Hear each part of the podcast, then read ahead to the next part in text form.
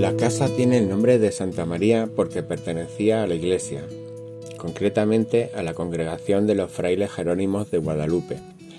La finca original ocupaba una hectárea de terreno, prácticamente toda la manzana.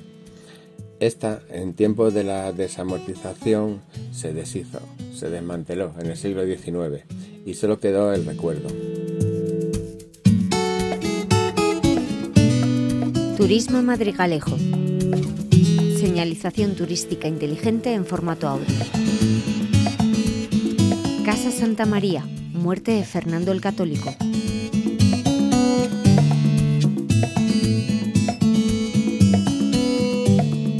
El actual edificio se asienta sobre los terrenos de lo que un día fue la Casa de Santa María y es conocida mundialmente porque es la casa donde murió el rey Fernando II de Aragón, conocido como Fernando el Católico.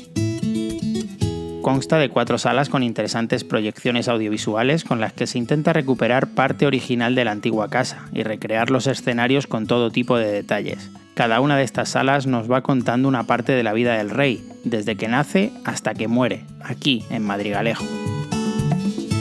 De un tiempo a la actualidad, parte de estos terrenos se han recuperado y transformado para ser usados como centro de interpretación y oficina de información turística, estando incluidos dentro de la red de centros de interpretación de la provincia de Cáceres.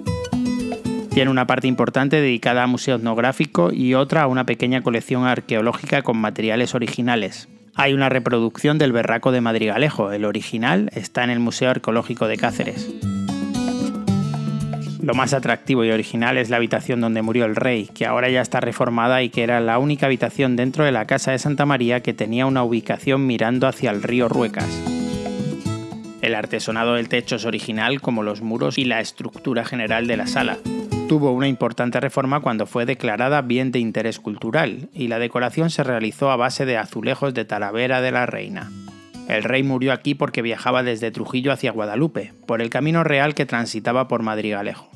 En las cercanías del municipio el rey sintió un empeoramiento en su estado de salud, por aquel entonces Fernando el Católico tenía 64 años y estaba bastante enfermo, y lo trajeron a una de las mejores casas que había en el pueblo, bajo la tutela de los monjes jerónimos de Guadalupe.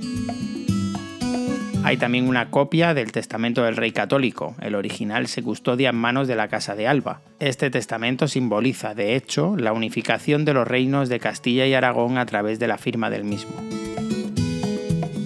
Hay una leyenda que cuenta que un brujo le dijo al rey que moriría en Madrigal, pero él lo relacionó con Madrigal de las Altas Torres, donde había nacido su esposa Isabel. Se pasó la vida desde entonces sin pasar por allí, sin embargo no reparó en pasar por Madrigalejo.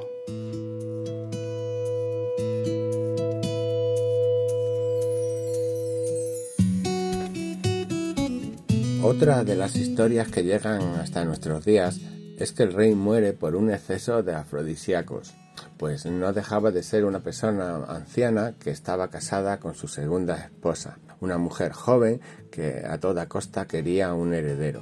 Y si bien es cierto que el rey en, determinados momentos consumía estas sustancias, eh, este no parece que sea el motivo de su muerte, sino que muere porque ya también venía enfermo debido a otros muchos problemas de salud que arrastraba y que pudieron empeorar.